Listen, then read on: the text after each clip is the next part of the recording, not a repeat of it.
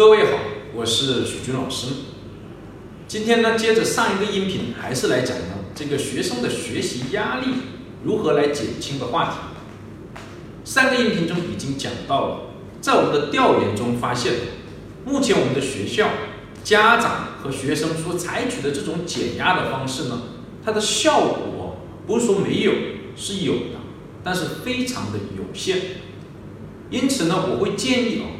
在我们的这些孩子的学习当中，特别是五六年级的孩子、初三的孩子，还有高三的孩子，要增加一项学习，那就是要学习一些放松或减轻压力的技巧。这个对于他们的考试来说非常非常的重要。那么这些放松的技巧呢，有很多，比如说腹式呼吸减压法。全身呢逐节放松减压法、系统脱敏法等等。那因为时间有限，所以今天呢，徐老师呢只能讲一种，叫腹式呼吸减压法。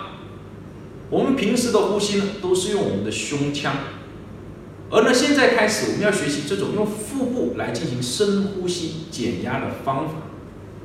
这种方法呢倒也不是徐老师原创的。在很多很多方面，你都可以看得到。比如说，在很多的养生的方法里，就有腹式深呼吸；在一些呢，类似于瑜伽、冥想这些方法里，也带着腹式深呼吸的技巧。那么，请认真听，腹式深呼吸减压是这样的：要用鼻子来吸气，用嘴巴来呼出去。正所谓吐故纳新。吸要吸的深跟沉，我们古话讲的呢叫气沉丹田，就是鼻子吸气吸到肚子里，肚子鼓起来越深越沉越好，这个就叫做气沉丹田。呼出去呢，关键在于要呼得慢和均匀，能有多慢能有多均匀就多慢多均匀，这样一个过程当中。随时把你的注意力全部都集中到这个呼吸的过程当中来，在这一吸一呼当中，你就会感到身体逐渐逐渐就放松下来。但是要注意哦，这种方法的学习有两个很重要的点。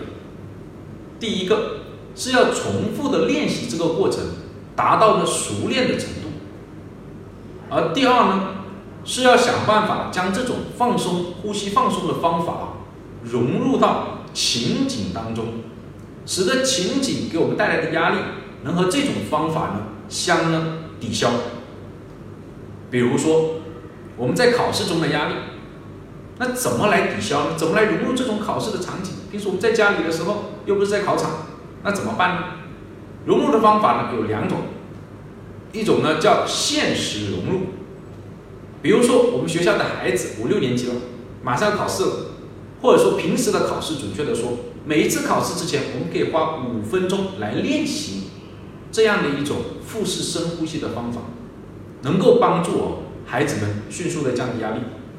用另外一种方法呢，叫想象减压，就是让孩子想象在这个考场中的一个情境，体验这种带来的压力感逐渐的增加，然后再来呢，用这种腹式深呼吸的方法来抵消这种压力。这种方法呢，倒不是老师原创的这种思路，很多很多的心理学，包括实证和理论的研究都证明它是有效的。在呢，两千零三年的时候，就有人呢写过文章，专门论述呢腹式深呼吸法呢对高三考生高考成绩的影响。